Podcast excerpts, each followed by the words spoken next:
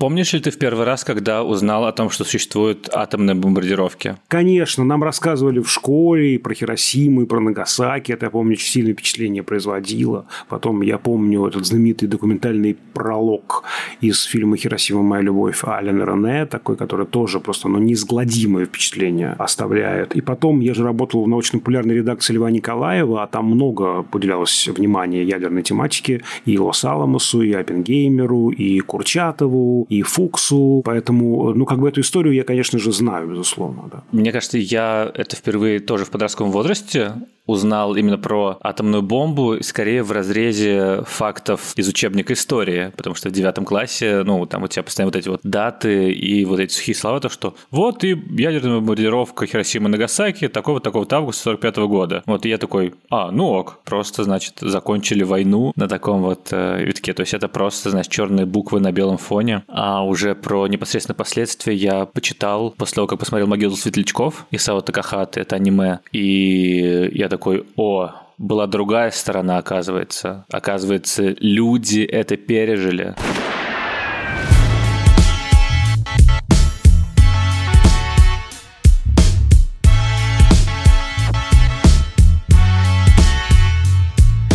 Всем привет! Это подкаст Кинопоиска крупным планом. Меня зовут Дауля Джинайдаров, я редактор видео и подкастов Кинопоиска. А я Всеволод Коршунов, киновед и куратор курса «Практическая кинокритика» в Московской школе кино. Каждую неделю мы обсуждаем новинки проката, иногда разбираем классические фильмы, а еще советуем, что посмотреть.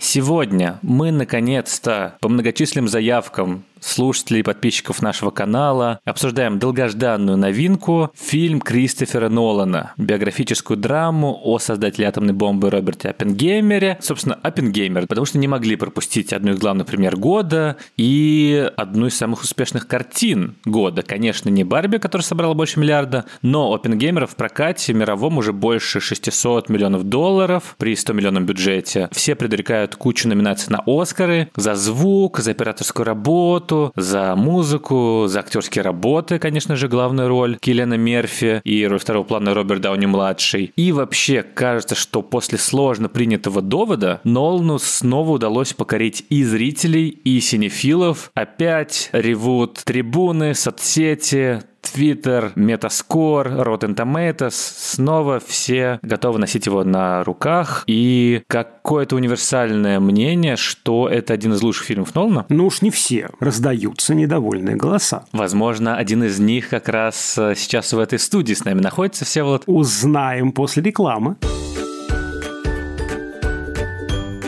Кинопоиск. Онлайн-кинотеатр номер один в России. Вы думали, что вы можете только слушать подкасты о кино? Нет, вы можете действительно смотреть кино глазами, со звуком, с ноутбука, с телевизора, со смарт-ТВ, на своем мобильном телефоне, на часах Apple Watch, на Яндекс-станции. На космической станции. Все это доступно в Кинопоиске. Кинопоиск. Раньше он был с большой П, теперь с маленькой, потому что мы классные.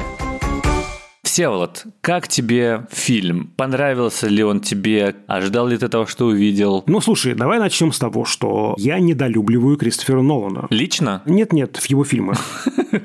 Однажды стояли в очереди пять часов, покупали канцелярские предметы, он такой берет карандаш, берет бумажку, такой складывает ее, протыкает, вот кротовые норы. Хватит, Кристофер, сколько можно? Да купи уже и протыкай сколько хочешь, да, а не на кассе это делай. Ну, короче, недолюбливаю я творчество Кристофера Нолана. Я очень люблю «Мементо», я очень люблю «Дюнкерк», я очень люблю «Преследование», это его первый полный метр, а с остальными картинами у меня сложно. Не начало, не довод, да, не интерстеллар, а вот больше тихую, артовую, может быть, мудреную такую, да. И я, конечно, был ошеломлен Оппенгеймером, потому что Нолан снимает действительно разговорную историческую драму, где бесконечные диалоги. Один диалог перетекает в другой, диалог перетекает в третий, завершается козу с четвертым, но нет, перетекает в пятый и так далее. Так весь фильм. Я дважды фильм посмотрел. Потому что после первого просмотра мне нужно было срочно начать пересматривать эту картину, потому что надо было разобраться с карандашиком, и я там прям попотел, потому что первый час э, фильм кажется довольно просто устроенным, а потом ты понимаешь, что тут такого наворотил Нолан, такого тут навертел, что просто мама дорогая.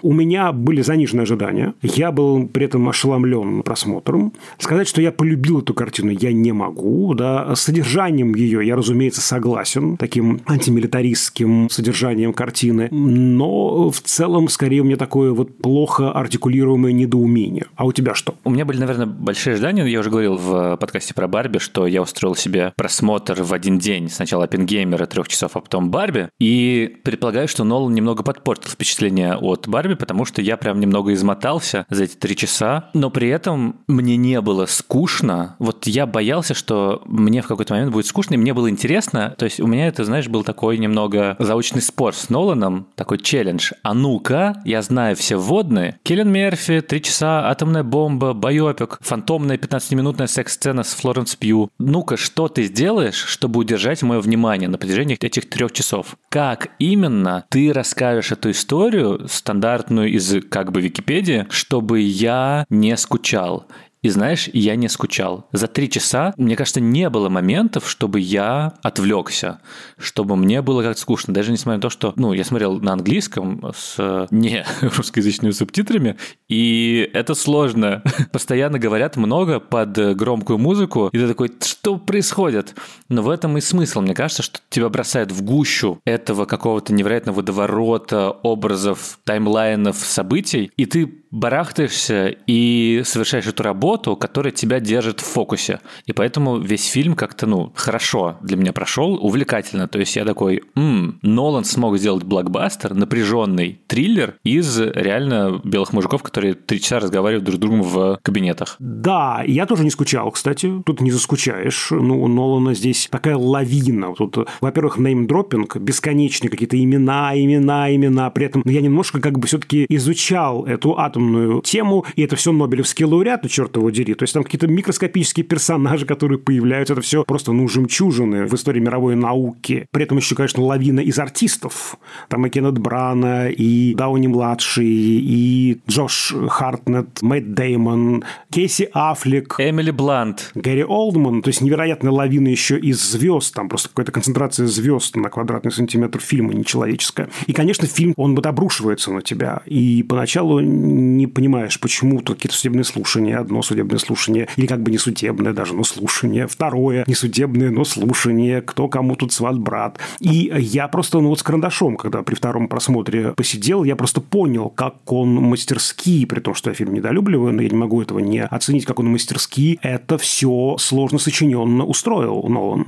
И как, за счет чего он все эти разговорные сцены делает напряженными. Он это напряжение ищет не внутри сцены, а между сценами, то есть в монтажных склейках, а даже из главных его фишек монтаж, работа со временем, вот организация художественного времени в фильме. Когда ты это понимаешь, это, конечно, просто ну, ошеломляет. Я смотрел в IMAX специально, пошел на самый большой экран, который мог найти, и очень многие говорят, что это, в принципе, не обязательно для фильма, но кажется, впечатление, когда на тебя обрушивается вот этот фильм, оно усиливается тем, что это вот огромный экран, это звук, и контраст в начале особенно, когда мы вроде как просто входим в историю, и, ну, мы понимаем, что этот человек создаст атомную бомбу, не просто красиво носит шляпы. Там вот эти вот моменты с его молодостью, когда он, с одной стороны, лежит там на кровати или ходит там на пары, а время от времени вот эти вот всполохи квантового уровня, вот эти вот резкие такие изображения возникают на, типа, несколько секунд. И в этот момент прям начинает кресло трястись, и ты понимаешь, что это необходимое ощущение, необходимо, чтобы тебя вот всего обволакивало вот этот невероятный саунд-дизайн, что чтобы ты ощутил масштаб, что это не просто мужички разговаривают друг с другом в университетской аудитории, а на самом деле это люди, которые создадут оружие массового поражения.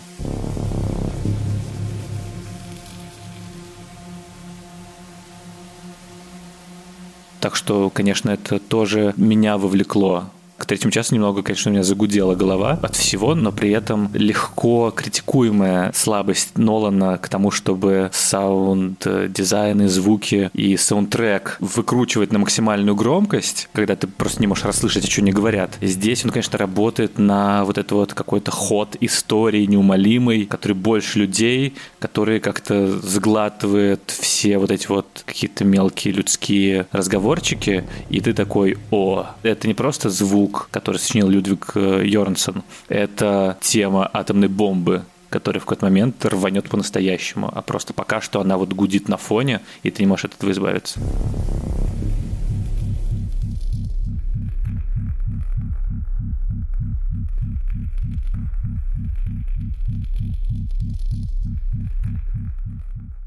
По поводу музыки, ну, это такое странное у меня ощущение. Я не думаю, что это так. Это скорее личная ассоциация. Знаешь, это когда длинный этот эпизод, когда вот, собственно, это испытание Тринити, да, и там вот возникает эта тема,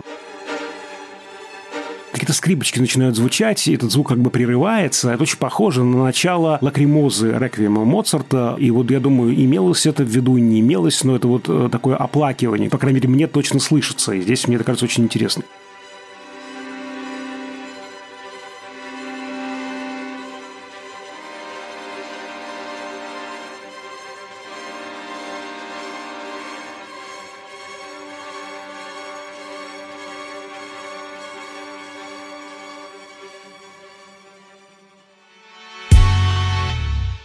Ты знаешь, при этом фильм же начинается довольно ординарно. Думаю, господи, какая скучнятина. Да, сидит Киллиан Мерфи, Оппенгеймер, кому-то что-то рассказывает.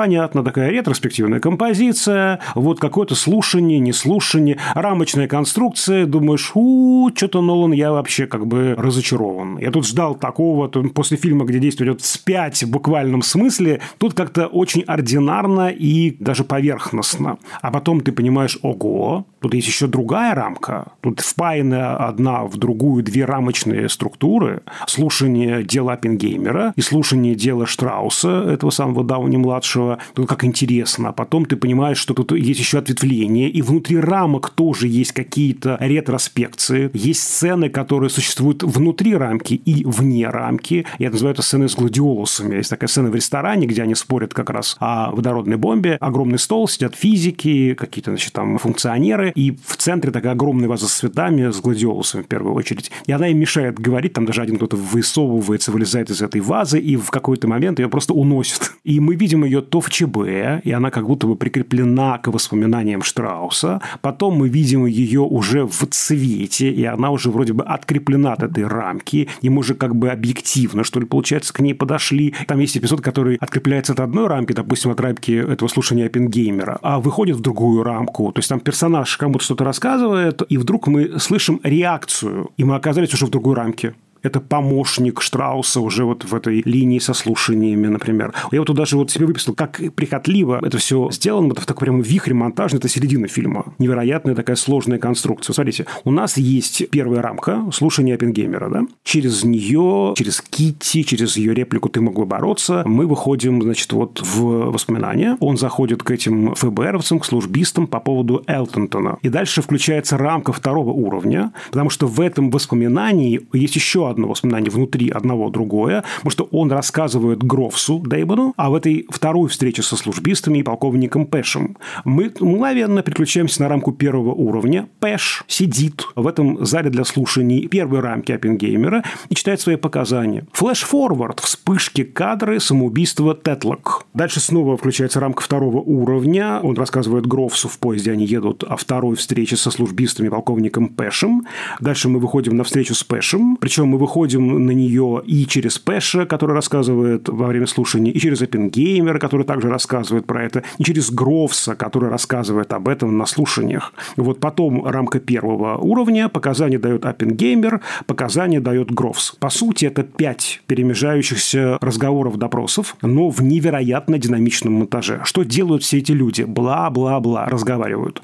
Но оторваться невозможно. Это так лихо смонтировано. Просто я вот ну, как бы чуть-чуть схему, да, я понимаю, что, ох, как тут тут хитро, а это мне стрелочку куда добавить. Мы, кажется, рванули вперед по таймлайну, а это мы вернулись назад, а это от какой рамки прикрепляется. И вот этого очень много в фильме, да, вот это такой прям концентрации монтажных каких-то хитростей. И это очень интересно. Ты знаешь, главный эффект здесь, я думаю, что, конечно, ну, зритель не должен ковыряться во всех этих рамках, не рамках, но мне очень нравится, как про это пишет Дэвид Эрлих в «Индивая». Он пишет, что вот этот вот нехронологический подход позволяет нам одновременно увидеть и создание бомбы, и увидеть последствия этих решений, этого взрыва. Мы как бы гуляем по таймлайну, и мы одновременно и переживаем, как они эту бомбу будут создавать, создадут ли, и вроде бы здесь такое действительно саспенсовое ощущение. С другой стороны, мы понимаем, к чему это приведет, в том числе и в судьбе и карьере конкретного Оппенгеймера.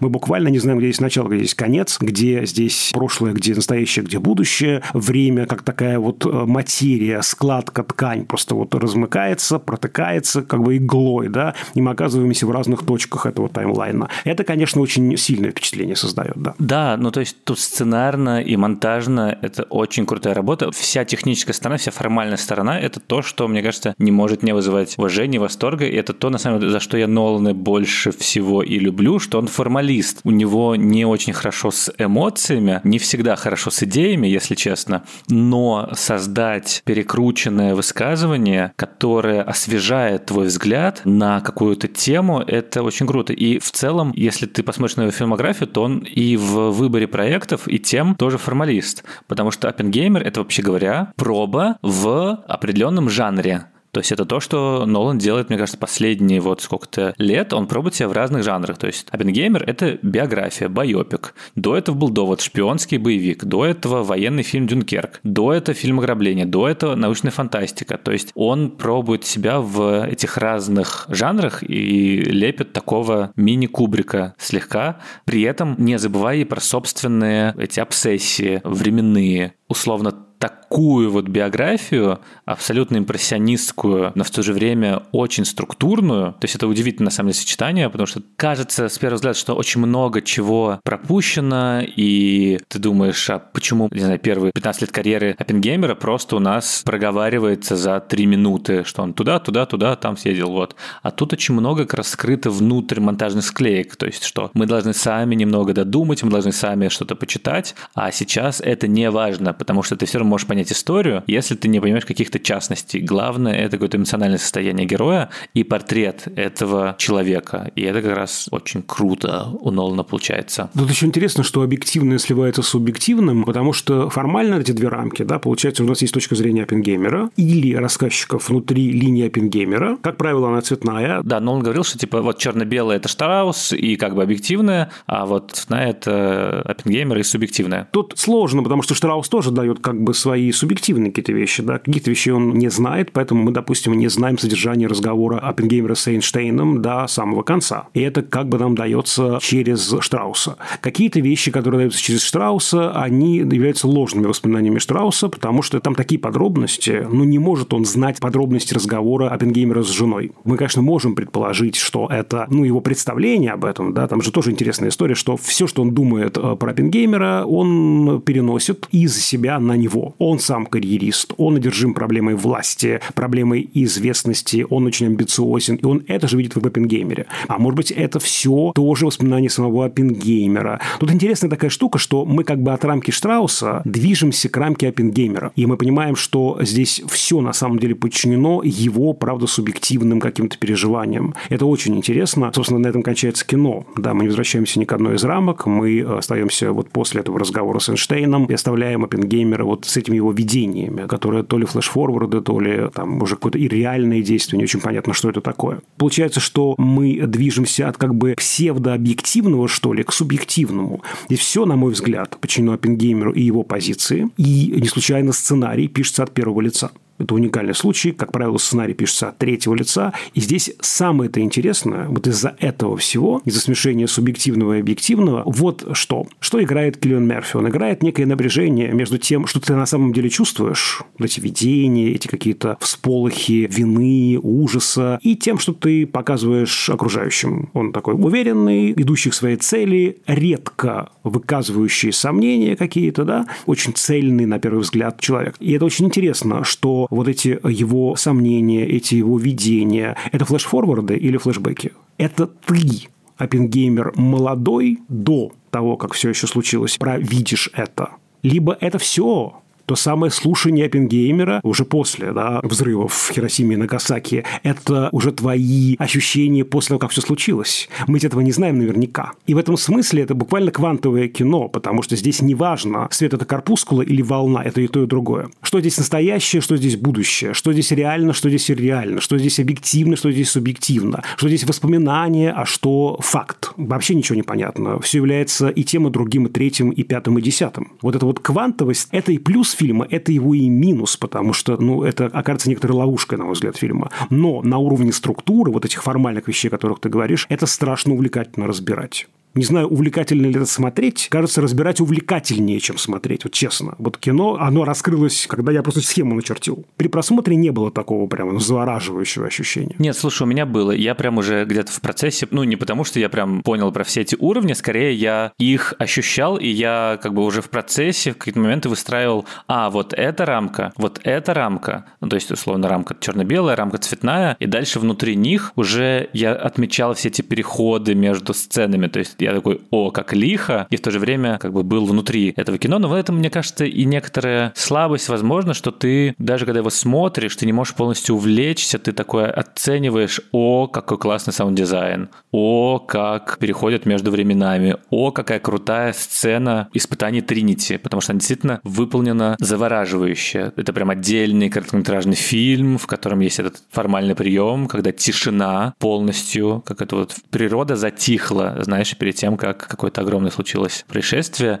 а дальше вот эти вот оглушительные взрывы, которые все разные ну, герои ощущают, это тоже аудиовизуальная метафора того, чем была атомная бомба, что все оружие или все всякие споры, которые существовали до появления атомной бомбы, они оказались тишиной, ничем по сравнению с тем, какое значение имеет вот эта вот бомба, какие взрывы, какую громкость приобретает. То есть это очень, мне кажется, классная тоже метафора. Плюс там очень мало, на самом деле, ярко субъективных вещей возникает. То есть мы можем говорить там, что это субъективное восприятие кого-то из них только по каким-то деталям. Мы можем только это додумывать. По-настоящему субъективное там разве что вот эта вот сцена, в которой после испытаний Оппенгеймер толкает речь на всех сотрудников в этом амфитеатре и представляет, что они все превращаются в радиоактивный пепел. То есть это такая очевидная хоррор-сцена, в которой мы видим психологический пейзаж его души, в котором внешняются его страхи, сомнения, и тут мы полностью погружаемся вот в его субъективный взгляд. Мне кажется, это понятно, зачем сделано, что нам здесь надо понять этот поворот, надо понять, что это сильно на нее повлияло,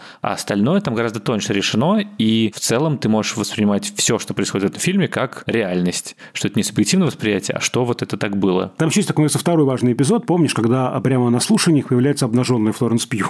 И на слушаниях оказывается обнаженный Киллиан Мерфи. Это понятно, что он да, себя чувствует раздетым. Это он чувствует, как все эти люди вторгаются в их интимную, невероятно трогательную сцену на полутонах, сцену их последней встречи. Слушай, мне кажется, что там сложнее устроено. Это он представляет, что его жена Эмили Блант представляет, как они занимаются сексом, потому что там именно ее взгляд, там крупный план, она смотрит, и они там голые. То есть это вот, вот это вот. Да, это как бы она еще видит, я согласен. Тут еще интересно, что вот ведь нам ни разу не показали взрывы в Хиросиме и Нагасаки, потому что их не видел сам Оппенгеймер. То есть можно же было совершенно далеко уйти от Оппенгеймера, но мы действительно как будто бы находимся в структуре субъективного романа, когда вот мы буквально заточены в этой голове, в черепной коробке персонажа. Да, это не выглядит настолько радикальным, я согласен. То есть вот здесь вот и почему и вот возникает эта вот непонятность, да, это перетекание субъективного в объективное и обратно, потому что вот здесь вроде схвачено как будто бы объективное, да, это видение каких-то, да, событий, но вот если вдуматься, то мы фактически не выходим за рамки Оппенгеймера. Мы не знаем ничего, ну, почти, чего не знал бы Оппенгеймер. Мы буквально в его голове.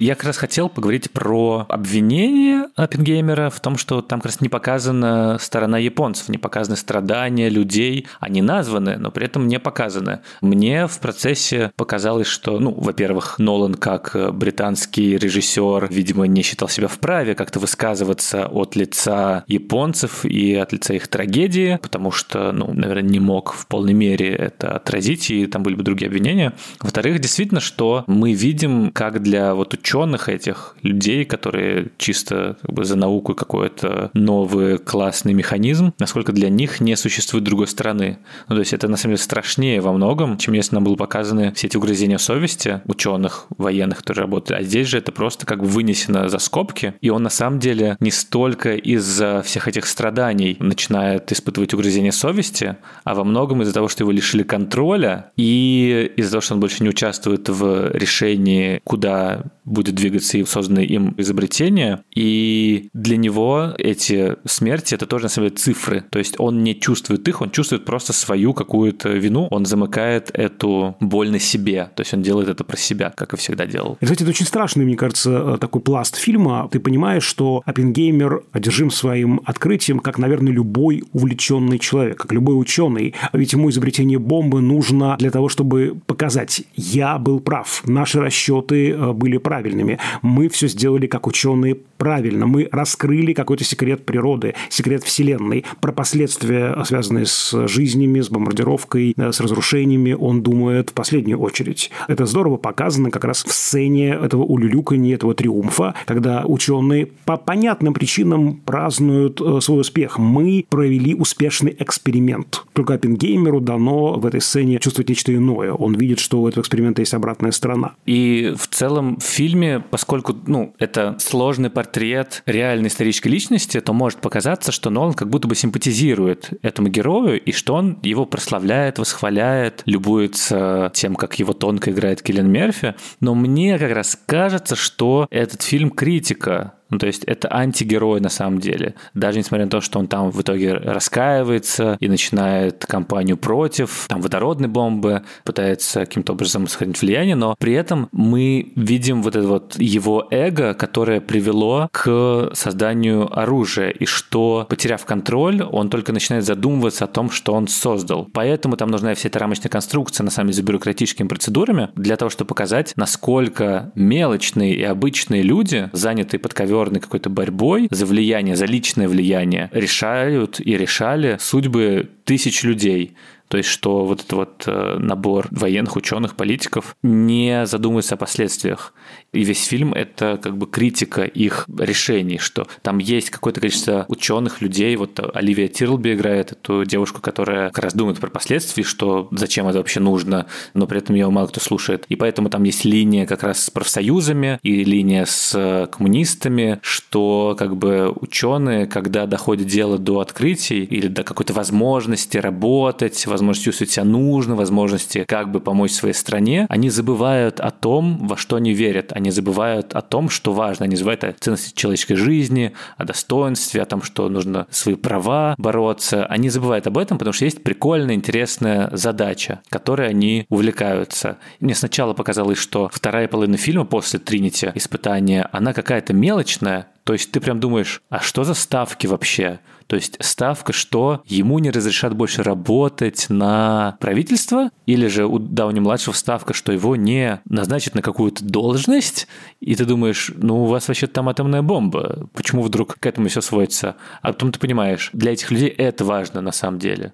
То есть они не понимают э, всей массивности, как будто бы своего открытия. Может быть, понимают, но в итоге не по-настоящему это прочувствуют. И в финале Эмиль Блант говорит Оппенгеймеру, что ты думаешь, что тебя простят, ты думаешь, что вот ты позволил себя изводить в грязи, проходишь процесс самобичевания, и поэтому ты как будто бы прощен. Нет, он все это переводит на себя. И как бы по-настоящему он может, конечно, понимать, что он сделал, но как будто бы, если бы ему представился еще один шанс, он бы все сделал примерно так же. Потому что не мог отказаться от этого азарта открытие от азарта того, что он талантлив, крут, умен и э, как будто бы главный человек на Земле в данный момент. Тут же важно, что, помнишь, он в юности видел эти какие-то галлюцинации, связанные с тайнами Вселенной. Тут еще есть просто и, ну, червь познания, узнать, как оно там все работает. Мне кажется, для ученого это важно очень. Да, да, но при этом вот это вот как раз конфликт, который в одной сцене есть, где он говорит со своим другом, и тот отказывается работать над проектом, потому что я не хочу, чтобы 300 лет физики развивались развития науки сводились, и их итогом была бомба, было оружие. А его Киллин Мерфи начнет убежать, нет, нет, нет, все хорошо. И вот этот вот конфликт, он действительно тут есть. Как бы вот эта моральная сторона науки. Думаю, что фильм э, прямо бомбанет на физтехе. Всем смотреть выпускникам, физикам-ядерщикам. Мы сейчас, если вот возьмем в сухом остатке содержания фильма, то что мы скажем? У ученых есть невероятная ответственность перед человечеством за свои изобретения. Атомной войне нет. Жизнь человека важнее политических каких-то идей, идеи превосходства, амбициозным каким-то идеям конкретных личностей. И такая сложная форма, и такое, ну, в общем, скажем, прямо очевидное содержание. Послание довольно же простое и ясное. Наверное, нужно делать фильмы с таким посланием, нужно про это делать кино.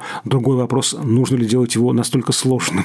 Вот у Нолана есть такое, да, увлечение формой. Ричард Броуди из Нью-Йоркера пишет о том, что если мы очистим фильмы Нолана от этих вот формальных изысков, окажутся вот внутри такие упрощенно-сентиментальные, как пишет Броуди, категории. Такая мелодрама в плохом смысле этого слова. Так жить нельзя, ребята. Добро – это добро, а зло – это зло. Не обижаем маленьких. Ну и что-то вот из этой серии. И я с ним согласен. То есть вот за этими хитросплетениями, такими нечеловеческими, да, оказывается довольно простая, почти детская идея. И я не против этой детской идеи, детской в хорошем смысле этого слова, да, будьте как дети и войдете в Царствие Небесное, говорится в Евангелии. Но вот есть дисбаланс между формой и содержанием. Мне кажется, кстати, в Дюнкерке как раз поэтому у многих это любимый фильм Нолана, потому что там неочевидная идея про то, что просто выжить – это уже победа. Но здесь ты же сам упомянул, что как мы снимаем фильм про атомную бомбу, про квантовый уровень, и сама форма тоже такая вот всеобъемлющая, как будто мы заглянули в голову доктора Манхэттена, который, значит, сверху смотрит на все и такой думает, ну вот, как раз все, атомная бомба, мир рухнул, мир исчез. После первого испытания все-таки как бы устроили конец света, и вот мы смотрим на какое-то бесконечное повторение одного и того же, происходящее одновременно.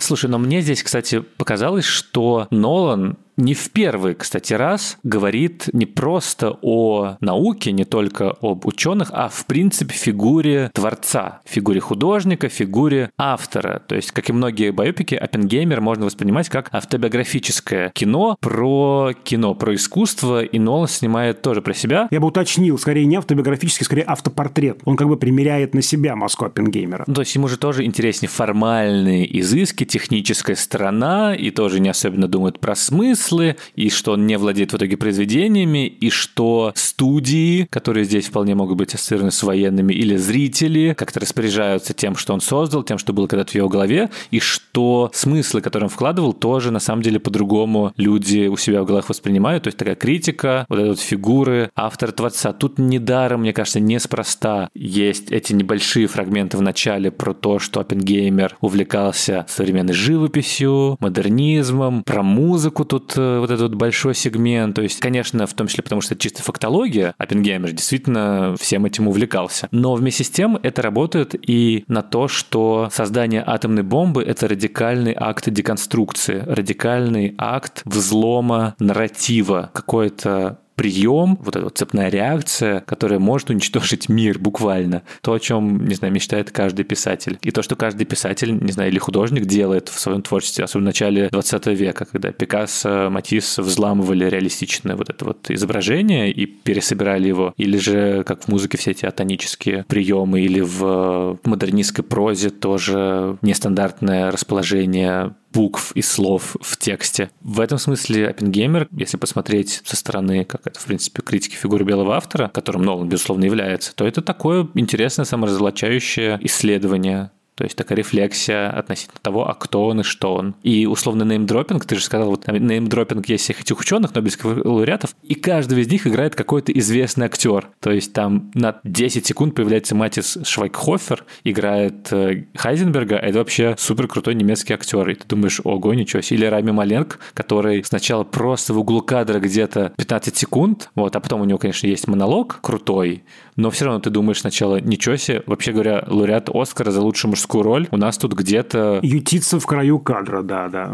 И ты думаешь, ничего себе, забивает гвозди микроскопом Нолан. Короче, я это так воспринимал, что это, в принципе, вот эта вот деконструкция байопика, по сути-то, потому что биографический жанр, он, в принципе, часто про прославление каких-то крутых достижений, крутых людей, а здесь как бы наоборот, здесь он такой взламывает. И в этом смысле формы содержания немного друг с другом сочетаются, потому что Оппенгеймер получается модернистским тоже таким художником. Ну, это да, безусловно, да, действительно, квантовая структура, она разъедает еще эту вот казуальность э, байопика, потому что байопика же еще он часто не про жизнь, а про судьбу, если мы воспользуемся этой дихотомией Гроссмана. Жизнь – это набор фактов, а судьба – это факты в их интерпретации и в их причинно-следственных связях. Сделал А, получил Б. И здесь вроде бы есть эти, да, как бы спайки, да, эти связи. С другой стороны, сама эта квантовая структура разъедает это. Мы хотим увидеть эту причинно-следственную связь, и она от нас ускользает. Но все это, знаешь, нужно уйти на какой-то прям эстетический уровень анализа, а если говорить прям вот про ядро концептуальное, то оно, конечно, гораздо проще. Но еще раз, наверное, в защиту Нолана скажу, что, конечно, фильмы с таким содержанием нужны. Конечно, я думаю, что ну, никто не будет спорить с тем, что атомная бомба – это страшно,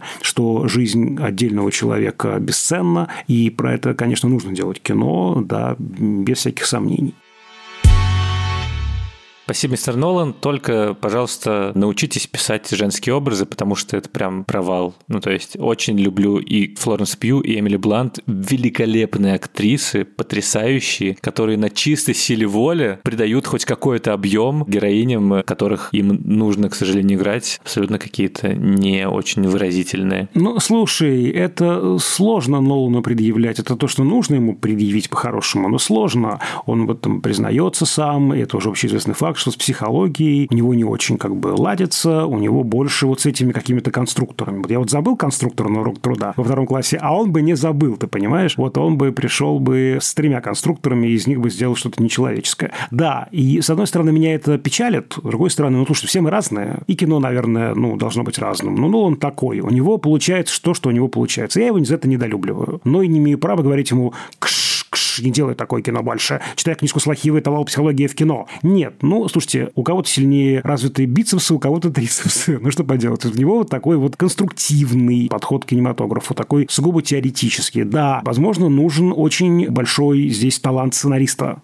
большого драматурга, который эту всю психологию сюда интегрирует. Другой вопрос, что с ним будет делать режиссер, который, ну, вот как-то про другое. Не, ну это правда. В «Доводе» мы даже обсуждали это, у него любимый кадр, это когда корабль плывет, и там вот это вот как взрезает нос корабля волны, и там такой как бы в обратную сторону. И он такой, это мой любимый кадр. И я думаю, господи, ну, конечно, это любимый кадр Кристофера Нолана в его фильме. Вот. А здесь, мне кажется, у него любимый кадр должен был быть вот в начале, где Киллен Мерфи смотрит на лужу, и там вот эти вот капли. И я прям думаю, Нолан такой, хочу такой кадр. Это же так красиво, это же так метафорично, это же просто там нету людей, нет вот этого вот взаимодействия между ними, скучно, скучно, скучно про это, а сниму просто какой-то объект, сочетание цвета и звука. Да, но, кстати, чем еще хорошо умеет спасаться Нолан, это, конечно, актерским составом, потому что здесь, да, столько необычных ролей. Вот я, например, небольшой знаток творчества Дауни-младшего, и понятно, что все мы его представляем по супергеройским детским фильмом в большей степени, и тем не менее здесь, как он раскрылся здесь потрясающим образом. Та же Флоренс Пью, тот же Мерфи, та же Эмили Блант. И это, мне кажется, очень большое умение. Если роли даже не прописаны в достаточной степени, артист большого уровня сам знает, что с этой ролью сделать. Но, опять же, надо же было все-таки договориться с Дауни-младшим на эту роль. Кстати, между прочим, опять же, вот ложка дегтя, там же главное, значит, открытие в том, что персонаж Дауни-младшего есть наш главный антагонист. Но как только ты структурно, вот здесь вот структура немножко подводят нас. Структурно понимаешь, что у тебя есть две рамки. А почему именно эти рамки взяты? А почему именно эти два персонажа? А, так это наш антагонист, наш протагонист. Но если Оппенгеймер протагонист, значит, понятно, что каким-то врагом народа окажется Штраус. То есть здесь это делает этот вот поворот э, с подлинной ролью Штрауса несколько предсказуемым. Сам формальный прием невероятно красивый. Делает сам поворот предсказуемым. Но это было выступление в рамках «Минутка ложки дегтя».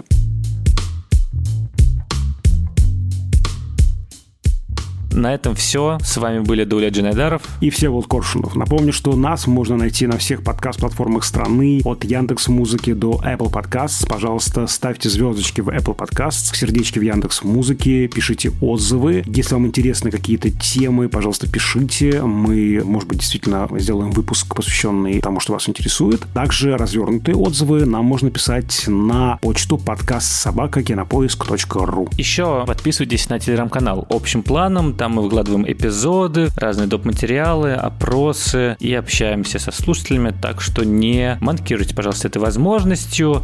Над этим эпизодом работали звукорежиссер Калера Кусто и продюсер Бетси Исаков. До скорых встреч. До свидания.